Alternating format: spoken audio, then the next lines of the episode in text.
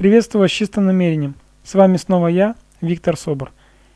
Сегодняшний мой подкаст, э, он, как и многие другие, где-то переплетается.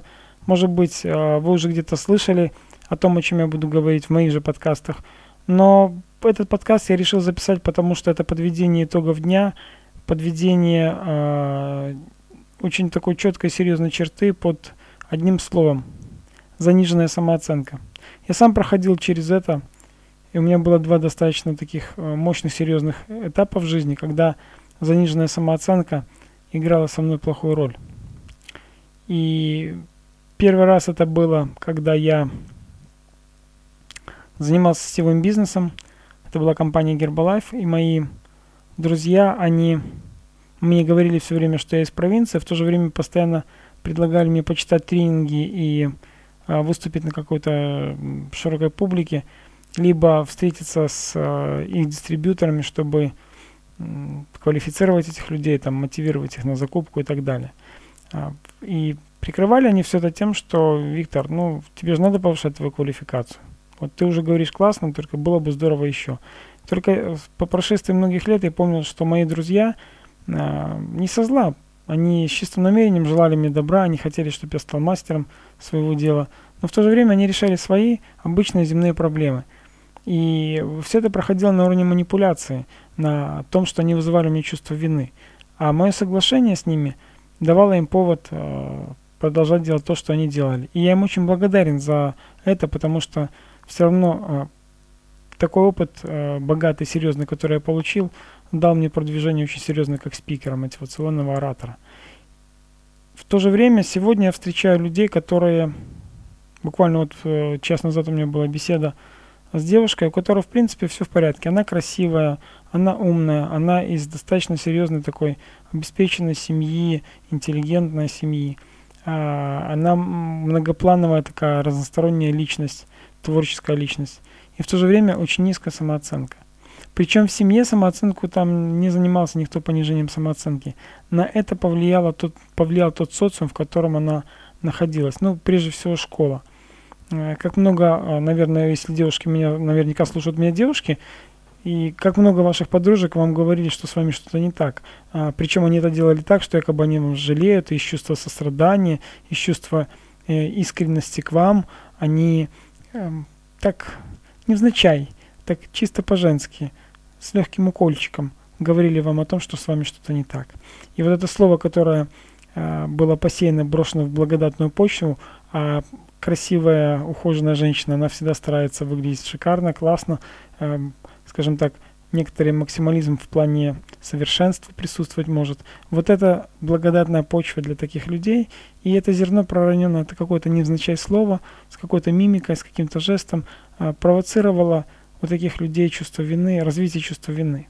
И это чувство вины раскачивалось до невероятных размеров. Я видел разных людей. Меня всегда удивляло, почему красивые, интересные женщины, как правило, большей частью имеют пониженную самооценку. И сегодня я понимаю, почему это происходит. Я не красивая женщина или девушка. Я мужчина, который выглядит, э, ну, я классный парень, я хорошо выгляжу, это знаю, но в отличие от девушек у меня не было такой конкуренции именно с женской стороны. Но я четко понимаю, что и в случае с девушками, и в случае с мужчинами срабатывает один и тот же принцип. Люди, которые рядом со мной, не желают, чтобы мы выделялись из их среды и были вместе с ними по жизни. Я всегда приводил пример, э, в этом случае такой пример – сидят люди по уши в дерьме, вернее, так, э, пуса мышц называется ноздри. И когда один человек старается встать, ему обычно говорят, не высовывайся, не гони волну. Прошу прощения, я слукавил. Они бы не могли говорить, если бы они были по самой ноздри в дерьме. Подбородок. Рты у них были свободны, и они сидели по уши в дерьме. И когда человек вставал, то они ему говорят, не гони волну. Вы представляете, как интересно получается? Когда вы пытаетесь или стараетесь, плохое слово пытаетесь, стараетесь подняться над обыденной, а, над обыденностью, над серостью, а, над вот этой вот общей массой, вы хотите себя проявить, вы хотите себя реализовать, ваше окружение начинает вам говорить «не гони волну». Поймите для себя следующее. Вам не нужно никому ничего доказывать. Вы уже достойная личность. Поймите, что вы уже духовная личность. Поймите, что вы, как бы вы ни выглядите, вы все равно прекрасны, вы все равно замечательны, вы все равно красивы. Я точно знаю, на свете найдется масса людей, которые прежде всего заглядывают в глаза человеку, они смотрят на какие-то внешние факторы. Но особенно девушки, которые выглядят классно, мужчины, которые в порядке – ну что ж вы позволяете со стороны кому-то влиять на свое э, отношение к себе? Расправьте крылья, станьте сильными и уверенными. Только вы в состоянии принимать решение, слушать кого-то или нет, соглашаться с тем, что вам говорят о вас, или иметь свое мнение о себе.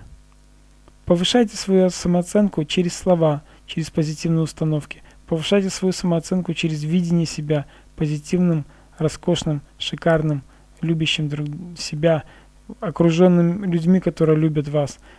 Общайтесь с людьми, которые вам помогают верить в себя.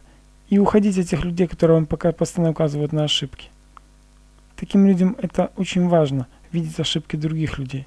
Помните выражение? В, гла э, в, в глазах соседа видит он песчинку, или там э, песчинку, по-моему, да, в своем же глазе он не видит бревна. Эти люди всегда вокруг вас. Они питаются вашей энергией, они живут за счет этого. Освободите их от вашей энергии. Не давайте им свою энергию, не давайте им свои эмоции. Живите с радостью, с любовью и в гармонии. И тогда никто и ничто не сможет вас подцепить на крючок заниженной самооценки, чувство вины, чувство недостаточности. Будьте самодостаточны. С вами был я, Виктор Собор, с наилучшими пожеланиями, гармонии, радости и любви. Всего хорошего. Пока-пока.